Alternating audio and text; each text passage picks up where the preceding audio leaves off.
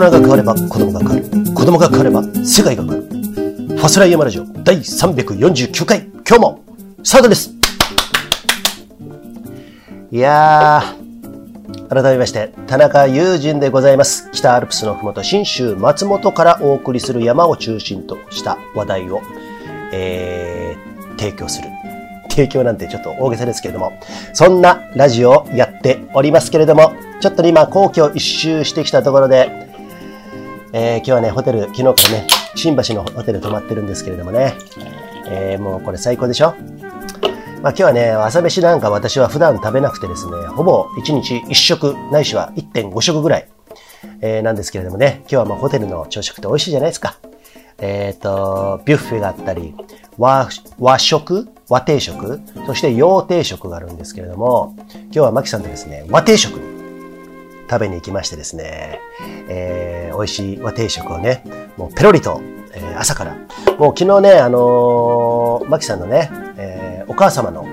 えー納骨式、えー無事に終えたということで、その後ね、銀座にですね、歩いて行って、高級なお寿司をですね、寿司食べに行きましたですね。えー昨日はね、マキさんがね、お母さんとすごくね、交信ができるんですよ。やりとりしながら、ありがとうねっていうことで、お母さんも生前ね、あのー寿司が好きだったということで、じゃあ寿司行きましょうっていうことで4人で行ってきたんですけれども、それね、前回にちょっと譲るんですけれども、納骨式の状況なんですけどもね。えーそれで行ってきて、まあ、一人だって大体2万円ぐらいですよ。子供も2万円ぐらいだから、すごいよね。で、プラスお酒、酒飲むでしょ？俺とマキさん酒飲むでしょ？まあ、ビール飲ん、ビールはさ、もう、あの、ホテルで飲んでいったんだ。しっかりとビールね、ホテルで飲んでいってね、ある程度、ちょっと、えーウェルカムドリンク的な感じでビールをね、えー適当にやってからですね、歩いて行ってですね、えー銀座方面歩いて、まっすぐですよ、新橋からなんでね。で、有楽町とか、あそこら辺のところ抜けてね、あの、行くんですけれども、それで、えー入った寿司屋さん、えー名前は、えー忘れました。えーだけどね、なんかね、いつもだとか、おたちつって、おたちっつって、あの、カウンターでね、食べたりもするんですけれども、えっと、まあ、カウンターで最近食べたことないね。え昨日はね、あのテーブル席で4人で、えー食べたんですけれども、それにいろいろ運ばれてきますよね。もうね、懐石料理プラス寿司みたいな感じなんで、やっぱ日本食のね、美味しいね、まあいろいろあるじゃないですか。本当に日本食ってすごいよね。あの、種類が。えする、あの、ものすごく多くてですね、で、旬のもの出してくるでしょ？で、なんか、酒飲みながらのぴったりなサイズのさ、なんか、うん、そういう料理がね、ちょこちょこちょこちょこと運ばれてきてですね、えー魚だったりですね、ざっくりじゃねえか、野菜だったりですね、和え物だったりとか、うんと、なんだ、あの、ちょっとゼリーっぽいなんとかあるじゃないですか。なんかフランス料理と見間違えるような、そんなもの、色とりどりのものがあって、で、さあの、寿司がね、中トロと、うと何かが運ばれてきた。えっ、とね、ヒラメ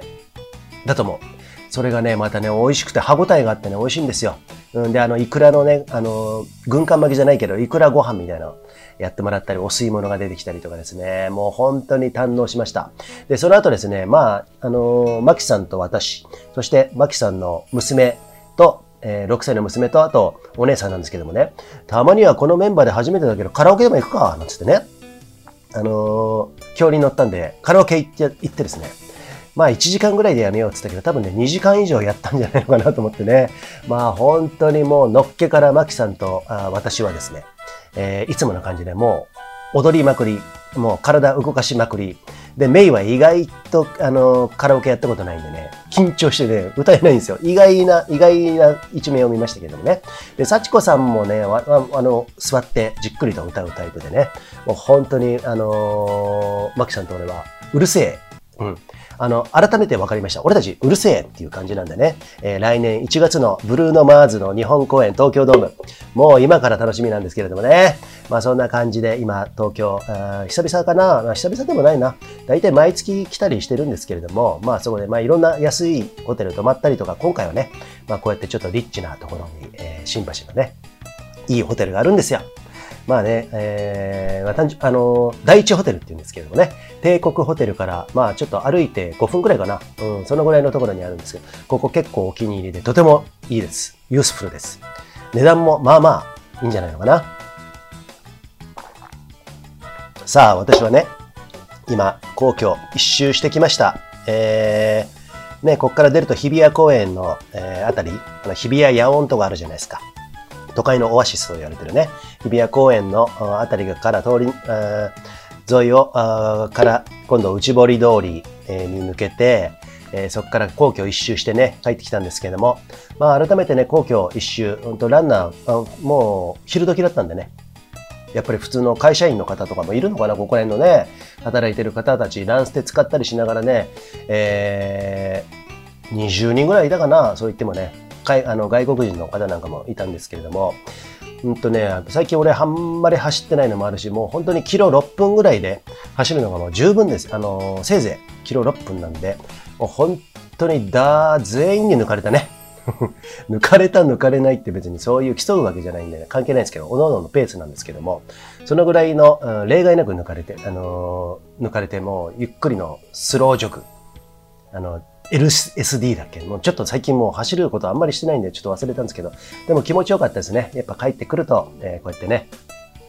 ビール飲んで、えー、至福の時を、えー、迎えているわけです。まあこれ、まあ言ってみれば、えっと、納骨式の、えー、お母さんのプレゼントと、えー、亡きお母さんのプレゼントっていう位置づけでもありますけれども、まあ同時にね、ランドビアのね、お疲れ様会、マキさんと二人であんまりできてなかったんですよ。ね、まあいろいろありましたんでね。いろいろあったことも前回喋ってますんでね。もう本当に人生は漫画ですね。もう本当に、えー、いろいろありますけれども、全部、えー、何？受けて、受けて立つというか、時にいなす時もあれば、まあそういうふうにやってですね、私の辞書に逃げるっていう言葉あんまりないのでね、そういうふうにやってるとですね、まあいろんな事象が本当に、あの、いいフローとなってですね、楽しくなっていくんですけれども、まあ、自分のことだけだったらもうもう全然いいですよ。でも、一緒に生きていったりするさ、えパートナーだったりさ、まあ、お子さんいる方はお子さん、まあ俺も二人、二つ、二人ね、もう二十歳超えたけれども、まあ、そういうのもあるし、人のために生きるっていうことにおいてもさ、まあ、いろんなことを私今勉強させてもらってる。勉強っていうかもうそんな堅苦しいもんじゃねえんだけど、あのー、いろいろ本当に面白いよね。うん、あと目に見えない事象についても、昨日もマキさんとね、お母さんとずっと喋ってたっていうんですけどもね。まあちょっとね、今日はまたその話も、えー、含めてですね、あとね、えー、そうだな、まあ、そういう不思議な話、えー、含めて、えー、中心にですね、お送りしたいと思いますので、今日も最後まで聞いてください。ファスライヤマラジオさあ、ファソライヤマラジオ349回、えー、お送りしてますけれども、この番組はいくつかご協賛いただいておりまして、その一つが、長野県長町にあるスキーヤーオンリーのスキーリゾート、ブランシュ高山スキーリゾート。えー、ビール飲んでね、あの、前回の時はもうビール飲んでなかったんで、まあ、なかなか回ったと思うんですけれども、今回ビール飲み始めたんで、まあ、今のちょっと、あのー、紙、紙が結構あると思うんですけど、ご容赦、えー、いただきたいと思いますよ。さあ、でね、昨日ホテルでさ、納骨式終わってホテルにね、別々で、マキさんと俺、そしてお姉さんと娘っていう感じでね、別々の部屋に行ってビール飲んでるんですよ。あの、食事に行くまでね。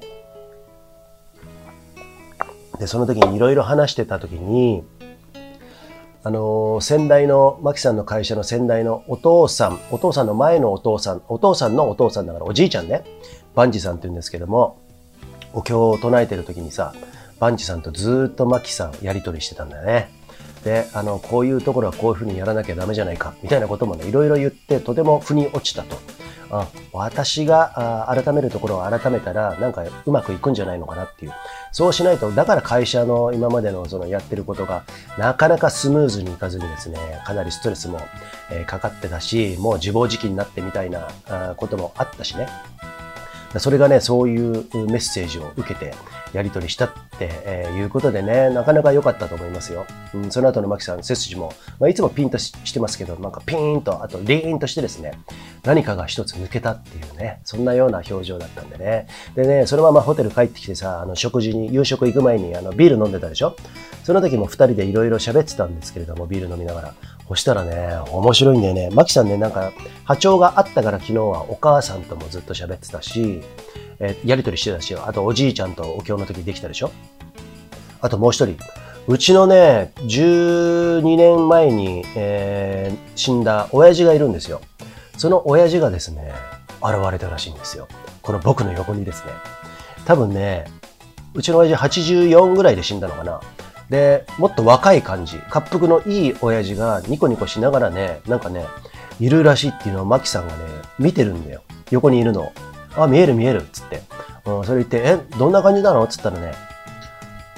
まあね、なんかね、楽しい時によく来るんだけれども、親父たまに来るらしいのね。うん、で、えー、今回は何を言ってたかというと、ちょっと海外連れてってくれって言ってるらしいんだよね。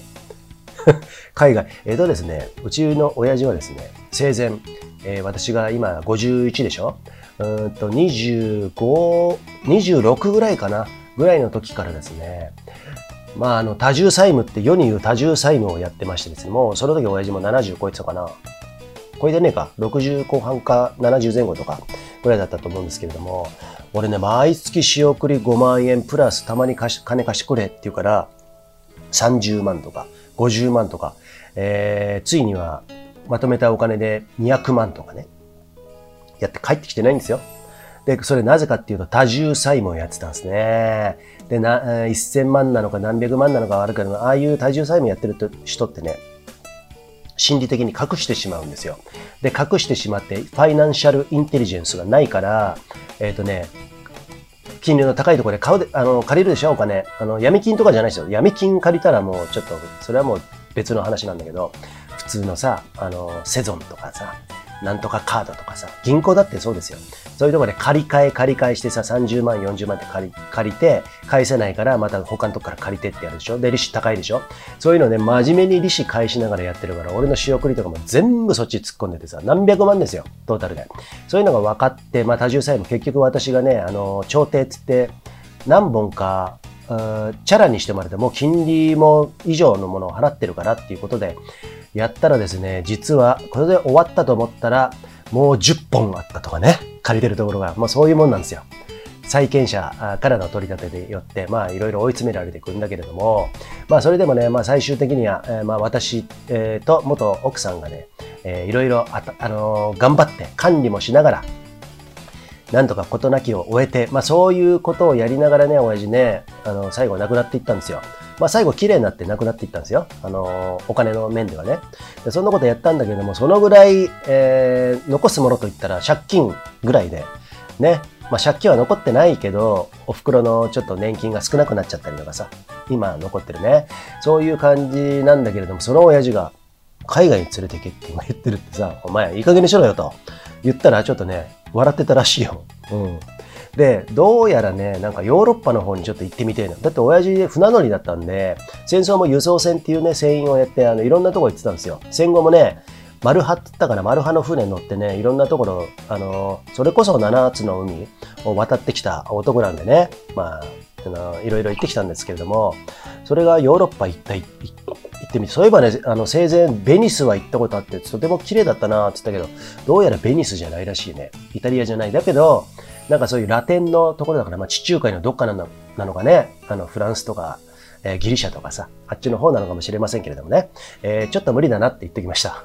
ちょっと無理かなっていうね。うん、まあそんな感じでね、楽しい時の親父なんか現れるらしいですよ。面白いですね、これね。うん、でね、あとね、もう一個ね。えっと、マキさんを以前憑依してたピーちゃんっていうさ、あの、アスリート、気質の人がいるんですけれども、えっと、久々に、え去年の10月にいなくなって、今年の3月ぐらいに1回現れたんですよ。マキさんがちょっと憑依された時にね、その時に現れて、俺とちょっと、あの、一杯酒飲んで、2、3時間飲んでたかな。その時に、で、最後ね、また口論になってですね、どうしても口論になって、口論になった挙句、あの野郎ね、ピーちゃんね、あの、女性なんですよ。えっと、最後俺の鎖骨の後で思いっきり殴って、あと蹴りも加えて、最後肩口のところ噛んでから、じゃね、つって逃げていきました。そういうやつがいるんですけれども、えっ、と、今何の話だったっけ？その P ちゃんがね、僕のことを見て、あなたは一人の女性がまずついてて、いつもついてるけど、まあ、結局いなくなったのね。それ以前の山仲間なんですよ。面白くないですか？なぜついてたかというと、山仲間でついてたかというと、まあ亡くなった方なんですけどね。僕ととても長い、あのー、回数、もうそれこそ何百回も北アルプス入った、えー、何百回も行ってないか。100、100、200近くは入ってんじゃないですかね。えー、まあ、不慮の事故でね、中央アルプスで亡くなったんですけど、その方がね、その P ちゃんがいる時についてたらしくて、僕の横に。なんでついてんのって言ったら、私、山に行く頻度が高いから、一緒に連れてってくれると思って、憑依じゃないんですよ。近くにいるらしいんですよね。で、山に行って楽しんでるらしいですよ。そういうのあるんだね。で、その P ちゃんと張り合ってさ、いろいろ挑発したりとかっつってね、ちょっと喧嘩っぽくなったりもしてたんですよ。その女性同士でね。うん、ももうあったね。今はついてないらしいと。で、あの、その P ちゃん曰く、えっと、僕には猫がね、6、7匹ついてるんですって。猫なのかよと思ってね。俺確かに猫大好きですよ。あの、幼少の頃からもう数えたら、本当に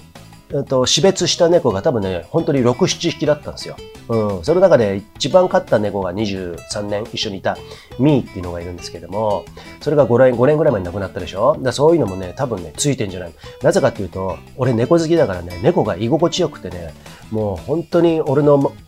体の周りで、もうなんつうの、あの、何、寝転がったりとか、もういい感じで昼寝してたりとか、そういう感じでね、いろいろ猫がいるらしいですよ。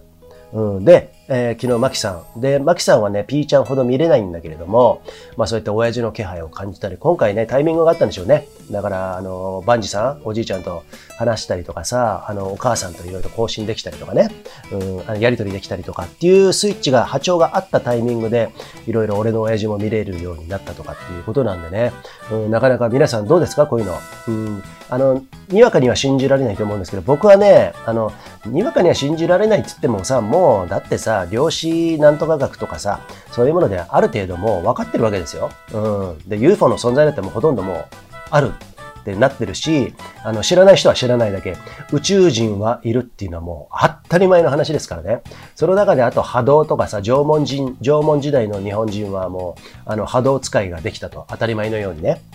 そういうことがあったりとか多分知らないだけなんですよ、現代人。で、みんなそういう力をなくされてきたんで、あの、なぜかっていうと、奴隷にされたい。奴隷にするにはそういうパワーも何も持たずに恐怖心だけ与えて、人生は今あなたが生きてるこの3次元、4次元世界だけだと。うん、それが終わったらみんな死んで無になるっていうふうに言われ、教えられてるのは、だから今を生きなきゃいけない。で、今を生きるには、すんごい今日大変なことがいっぱいあるから、真面目に働かなきゃいけないっつって頭を押さえてる、抑えられてるわけなんだけれども、そうやって奴隷って作るんですよ。うん。恐怖心。常に恐怖心を与えながら、物見の塔から誰かが見てるよ、監視してるよっていう状態で、みんなはね、あの、不安になりながら、働くっていうことをちゃんとメディアとか使っていろいろやられてますからね、これね。だからメディアって朝、あの、何？あの、物騒なニュースとか流すでしょ？普通に。あれって朝からみんなの潜在意識にどんどん刷り込んでいってるから、うん、だからまあそこら辺はね、まあもうファズレでも何度も言ってきてますけれども、えー、そういうことがありますんでね、まあそういうところの、うん、一つ、う足、手かせ、足かせみたいなものをね、カチンと外してですね、捨ててやればそんなものね。うん、それにはまずテレビとか新聞とかあんまり読まないこと。ね、能動的に情報は取りに行きましょう。それか、本当に必要な情報は入ってくるから。そういうものをシャットアウトして、えー、かといって世の中のこと知った方がいいですよ。知った上でそれを無視するの。知らないと無視できなくなるから。うん。ね。何でもそうなんですよ。うん、うん例えば、じゃあ、ウクライナ、ロシアの問題。あ、ウクライナ、かわいそう、かわいそうって言ってるけど、ロシアの目線のニュースって絶対日本では、えー、入ってこないのね。それはアメリカ型のメディア戦略になってるから、それは入ってこないようになってるんですよ。もうそういうものなのね。だったら、それを知った上で、うんと、あ、そうでもないね。ウクライナっていうのも意外とちょっと茶番があるかもしれない。ロシアのプーチン結構真っ当なこと言ってるかもしれないっていうことだけ、ちょっと、えー、そういう視点を持てば、別にそこに詳しくなんなくても、そのウクライナ、ロシアのニュースに翻弄されなくなるんですよ。ロシア悪、ウクライナ善みたいなね。ウクライナかわいそうみたいな。そういうことに翻弄されなくなるんで、ちょっとね、平行感覚が保てる、保てるようになるんで、やっぱりね、知らないより知った方がいいですよ、そういうことはね。うん、そのためにはやっぱりちょっと能動的に調べるっていうことがいろいろできる。今の YouTube とかでも結構ありますからね。あの、バンされちゃうんで、あのー、NG ワードは、えー、があるやつはね、あの、ね、ダメ、保護にされちゃうんで、えー、なかなか厳しいですけれども、そういう風になってますから、あの、皆さんね、そうやってね、本読むのもそうだし、メルマガ取るのもそうだし、まあ、有料のメルマガとかもありますよ。結構面白いのありますよ。うん、でそうやってね、調べる、癖をつけたら、あ、世の中って意外と、なんだ、奴隷、うんと、虐げられるために、特にこの日本はそうですからね、戦争負けてますからね。戦争負けさせられちゃったんだけど、やらされて負けさせられたっていうことなんだけども、えっと、それによってさ、日本だけだよ。えっと、添加物？極悪の添加物がに、まか、これだけまかり通ってるのは日本だけですからね。先進国の中では少なくと。まあ、後進国とかなったら、まず、もちろんあんまり入んないんじゃないのかな。だって、どっか、タイかなんかかな、もう、この何々が入ったんじゃ、アメリカの米国のモンサントとか、なんとかなんとか、なんとかなんとかとかっていう、極悪の企業の、で、のものを使わなく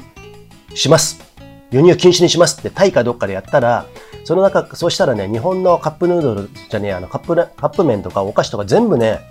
入ってこなくなっちゃったんだって。ってことは、日本のそれらにはほぼ入ってるってことね。うん、だから皆さんね、あの、全部が全部とは言いませんよ。私もね、7割、8割ぐらいでいいと思ってるの。2割、3割、やっぱり食べちゃう時ありますよ。あの、お菓子とかさ、あのコンビニで買うもの、うん、裏見ましょうね。あの、大体ね、裏にね、一番よく入ってるのは乳化剤、お菓子とか、そういうチーズとかもそうなんだけど、あとね、とカラメル色素っていうのと、あと、なんだっけな、うんとね、アセスルファム系とかね、そういうもの、大体入って、で、せ中に入っているものがバーって羅列してる、あるもの、多いものに関しては、ほぼそういうものが大体入ってます。すっごく逆に言うと、ものすごいシンプルで、うんと、お菓子でも何でも水飴と何々と砂糖と何々みたいなさ、うん。そうやって少ないものに関しては本当に原料とあの最低限のものを使って作られてる結構安全なんですよ。うん。そうするとね、そういうものをばっか食べてると何が変わってくるかっていうと腸が元気ます。腸が元気になるってことは体の至るところがね、とてもね、正常に機能して、肌もそうだと思いますよ。うんと、あとね、便がまあ全然変わってくるでしょ？あと疲れやすいとかそういうの。うん。だからね、俺納豆とかね、そういうのマキさんと暮らすようになってもそういうのも食べるんですけれども、発酵食品とか。そういうのも結構大事なんでね、皆さん、真実は意外とコスパがいい。ね？高くないんですよ。いいものっていうのは。そんなにね。うん。だから、うんと、そういうことに着眼すると、えー、見えてくる世界がまたね、全然違ってくるんで、そういうふうにやってみるのも一つかなと思うんですけどね。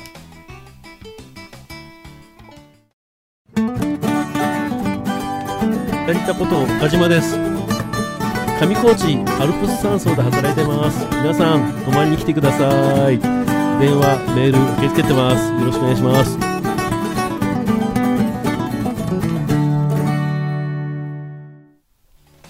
さあ、ファスレイヤマラジオ、ご協賛いただいております。二つ目は、ネパールのヒマラヤ山脈で育ったオーガニックでフェアトレードなアウトドアで、アウトドアで飲むコーヒー。ナマステヒマラヤ。そしてもう一丁。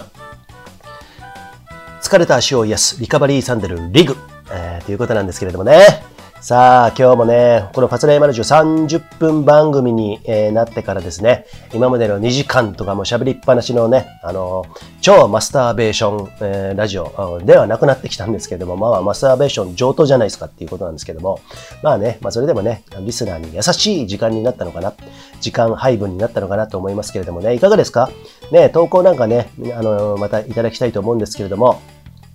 さあ、あとね、山をね、本当に、マキさんとね、今年、その G ヶ岳に行った時に、マキさんまた、その時に憑依されたのね。この時に、そいつ、ものすごい悪質な、例だったらしくて、俺のこととか何にも気にせず、マキさんだけについて、マキさんをね、えっと、やばかったんだよ。結構。雪山でさ、僕らの開発した BC ショートっていうスタイルでバックカントリースキーで尾根滑りをしてたんですけども、途中で引き返して滑った時にマキさんがハマっちゃってさ、そのまま落ちていこうとするんだけども、なんかもう全然正気がないんですよ。で、なんとか俺足場作って助けて、荷物持って、あのー、木立の台地が、ちっちゃなところに台地があったんで、そこまで安全なところね、斜面じゃないところにまで、マキさんを運んで、ああ、とりあえずよかったと。体力も使ったと。そしたらマキさんパッて、さっと歩いて、逆の尾根の切り立ってる方に歩いていってさ、と、あの、なんか落ちていこうとするんだよね。危ねえっていうことで俺がバーって駆け寄ってさ、あのー、抱えて戻したんだけども、そういう悪さをする憑依がいてさ、憑依の例がね。で、その後ね、2時間ぐらいかけてね、駐車場に戻ってきたのかな。この時に最後ゲートで、ゲートをくぐっの脇をね、すり抜けてくるときにゲートに思いっきり頭ぶつけられたんですよ、マキさん。バーンと。それは、その例が最後に、なんだつまんねえなっつって、車まで帰ってきちゃったなっつって、頭をぶつけてらしいんですよね。それでもうテ、テニスボールぐらいのコブができてね。うん。そこら辺から憑依が解けたのかな多分ね。まあそんなこともありましたけれども、まあこういう事象ね、憑依憑依って僕らね、あの、もう本当に漫画みたいな感じで、あのー、揶揄じゃなくて、うんと、ある種も笑いながら喋ってますけど、これ笑いながらやることじゃないですからね、本来はね。うん、そんなに、あの、舐めてたら本当にまずいと思うし、何回もまずいことありますから、そこについてはもう本当に、そうだな、あの、マキさんの親友のカリフォルニアのユリさんともね、たまにあの、お話しするんですけれども、えっと、そういう視点から、かといってね、そのユリさんと喋るには、やっぱり、何？フロー、なんだっけな、go with the flow だっけな？とにかく、なるようになるよっていうさ、あの流れに身を任せていこう明るくいこうねね、そんな感じ。次は5次元でちゃんとね、次元上昇しようみたいな、そんな話とかね、よくね、いいメッセージくれるんで、俺もその通りだなと思ってるんで、だから、憑依に関しては、マキさんもそうだけれども、いろんな人、あの、世の中にある人も、あなたも憑依されてるかもしれません。場合によってはね、度合いによってはね。その度合いは、あの、高い低い、あると思うんですけれども、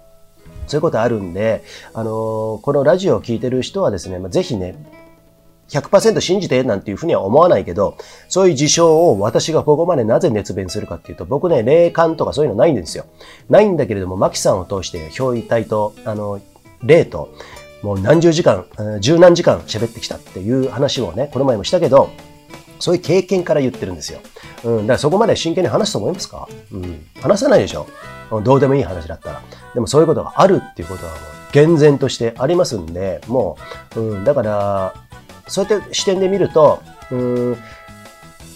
辛いこともいっぱいありましたし、辛いっていうかもう本当に疲弊するようなこともあったけれども、最終的には僕らも明るいです。うん。漫画のように捉えてるし、人生はゲームだと思ってるし、うん。だから別に、その、そこまで切実に考え、切実に考えて不安になったらその時点で負けちゃうんですよ。そうじゃなくて、そんなものを乗り越えて、え、乗り越えるにはね、あの、いろいろ階段を登ってくるわけじゃないですか。逃げないで。戦ってきたっていう過去もあるしね。だからまあそういうの全部ね、あの血肉になってるんですよ。うん、だからそういう意味で今、えー、この視点、あの、今のこの私のこの年齢っていうか経験した感じでマキさんと付き合ってて、そういう事象があるでしょ？そこをね、悲観に暮れてたり怖くなったら多分ね、もう逃げてると思いますよ。でも私も全然それ乗り越えてさ、漫画みたいな感じで捉える。それとても俺はいいと思ってるんで、まあそういう境地になってきましたよね。うん。なので今後もファスライはね、山を中心に、あとそういうね、不思議な現象とか、えー、言われてることについてもですね、あの、積極的にですね、えー、ポジティブに捉えてですね、お話ししていきたいと思いますんでね、そういうことね、あの、スピリチュアルとかいろんな言葉あるけれども、まあ、表現は違いと大体一緒なんですよ、みんなね。うん、なので、そういうところをああのどんどんシェアして、豊かな人生やろうじゃないですかって思いませんか？うん。なのでね、えー、今後もそこら辺は私が体を張りながらですね、やっていきますんでね、えー、どうぞ、えー、楽しみにしていただきたいんですけど、あと投稿くださいね。はい、えー、というわけでして、えー、そろそろ時間がよろしくなってきたところでですね、えっとね、あとね、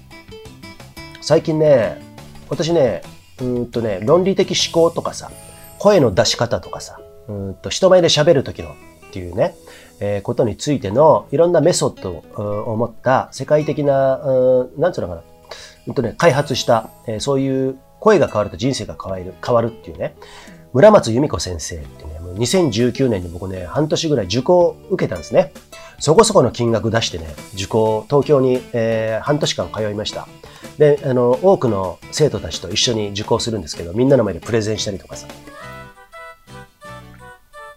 あとはね、そうだな、なんか演技したりとかね、あなたは女子高生役、あなたは止める警官役、自殺を、女子高生の自殺を止める警官役とかさ、そういう感じのやつをみんなの前でやったりとかね、なんかね、恥をね、脱いでいく、あの、恥ずかしさとかもそういうもの、プライドを捨てて、一皮二皮向けるような僕ね、人前で話すけど今、すんげえ苦手だったんですよ。当時。もうでもね、やるしかないんですよ。美しが原トレイルランドからさ、300人、400人の前で喋れますからね。うん、でもそれもやるしかなくて、それでもさ、毎年やってんだけど、慣れなくてね、友人さん好きだね、そういうのって言ってるけど、とんでもない。怖くてしょうがなかったんだけども、で、その時は MC とかもやってたから、あの、そういうことを身につけるにはどうしたら、どうやってマインドをそういう風に持っていったらいいのかなっていうことで、それを受講してね。先生にはね、結構ね、目をかけてもらってですね、本当に、うーん、ね、東京に呼んでもらって、みな、次の、あのー、生徒に、生徒候補の方たちにちょっと体験談話してくれないとかさ、あと、今、無料で、あの、ボイス見れることをやってるから、お友達連れて、あの、ズーム、ズームで一緒にやってくれたら、皆さんの声の波長見ますよとかさ、そういうことで、あの、いちいち声かけてもらっててね、うん、生徒いっぱいいるんですよ、先生の生徒ってね。とても素敵なあ女性の方なんですけれども、その先生にこの前メールしてね、やっぱね、メールしないと。連絡しないとと思って、もうあれからだって20、21、22、もう4年経ってるわけじゃんね。えー、中で、あの先生は、友人さん、いいね。あなたのキャラが立ってるとかさ、当時から言われてたの。みんなの前で。で、あなたキャリが、キャラが立ってるから、それって論理的思考とか身につける上でもちろん、そういう、えメソッドは大事なんだけれども、あなたは一つ、なんかもう強力な武器持ってるから、それ活かした方がいい。プラスこういう風にした方がいいっていうことでね、いろいろアドバイスを受けたりして、まあ無事終了したんですけど、その受講もね、最後大阪クラスとか行ってさ、全く知らない人の中で、その演技やったりとかね、スピーチやったりとかいろいろしたんだけれども、その先生にね、えっ、と、ランビア軽井沢ってね、あのー7月にやった、えー、ライジングフィールドさんっていうね、あの、キャンプ場があるんですけど、そこの社長を紹介してくれたのも先生なの。だからそういう報告したりとか、まあ赤字で、あの、来年はやらないと思いますけど、まあご縁ができたんで、わかりました、友人さんとか言って、いいね。楽しんでるね、友人さんは、みたいなね、感じで、まあいろいろなこと言って、また、ゆ先生、またぜひ今度、お会いし、お会お会いして話したいね、つって、話したいですね、って俺言ったら、話しましょうつってさ、言ってくれてさ、まあ忙しい先生なんでは、ではあるんですけどもね。なんかね、僕はご縁をやっぱり感じてるんで、これからね、やることについて、やっぱね、あの、受講した、内容としては、えっとね、その一つ一つの技術を多分今も活かしてない人が大半だと思う。うん。大半なんだけども、俺はその中でいくつか活かしてることがあるんだけれども、プラスね、やっぱりその受講をちゃんとやり終えた自分がいるじゃない？その時点でね、何かね、ちゃ、確固とした自信みたいなものがやっぱあるんですよ。だからそういうものってさ、あの、何でもそうじゃん。資格取るでも何でもいいし、何か勉強するでもいいんだけど、お金かけて何かをやるでも何でもいろいろあるんだけども、それちゃんと本気でやるかやらないかによって、そういうさ、マインドって、あの、ね、変わる変わんないってあると思うんで、僕はね、それしっかり自分ではやったつもりだったんで、あの、技術もそうなんだけれども、技術よりもね、やっぱりマインドがね、すごい自信があるんですよ、自分の中で。だからあの受講をやっぱ受けてよかったなっていうね、そういうことがありますんでね。さあ、皆さんどうでしたか？山の話題全くなし。でもね、これから、あの、秋の北アルプス、ね、紅葉がこれから始まりますけれども、マキさんともね、やっぱ自然もっと入んなきゃいけないねっていうことで、まあ最近はね、もう行き過ぎてたからね、今までね、私のこの15年間ぐらいかな、山行き過ぎてたんで、まあここ1年ぐらいはちょっとあんまり行ってないんだけども、まあ再開してね、えー、まあ、ほぼやりきったよ、ワンデー登山に関しては。常年300だけで100回近く入ってますからね。多分ね、90、90はもう超えてますね。うん、だけれども、うんと、北アルプス、中央アルプス、南アルプスね、里山なんかもう本当にもう何百回って入ってますから、まあ、そんなところからですね、もうちょっとなんか楽しいこと、冬、雪山はいいんですよ、BC 諸島。あのーうんと、自分たちで開発した遊びがあるんで、それはね、あの、うんまだ次なるフェーズに入っていこうと思うんだけど、な、ゆあの、グリーンシーズンの山はね、もう、ある程度自分のスタイルではやりきっちゃったんで、もうつまんないんですよね。何か面白いことないかなっていうことでね、そこら辺で、まあちょっとアイデア浮かんだらね、まあ同じことやってても僕はつまんないタイプなんで、えーそういうことでまたね、やっていければいいと思いますんで、えーそういうことで、今日はこの辺にしたいと思います。See ya!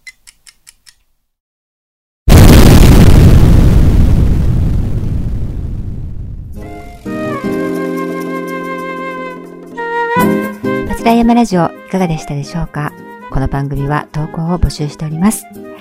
パスラヤマラジオホームページのトップ画面にあるリクエスト欄から投稿ができますので、えーどんなお題でも結構です。えー皆さん、どんどん投稿お願いしますね。待ってるよ。じゃ、See ya!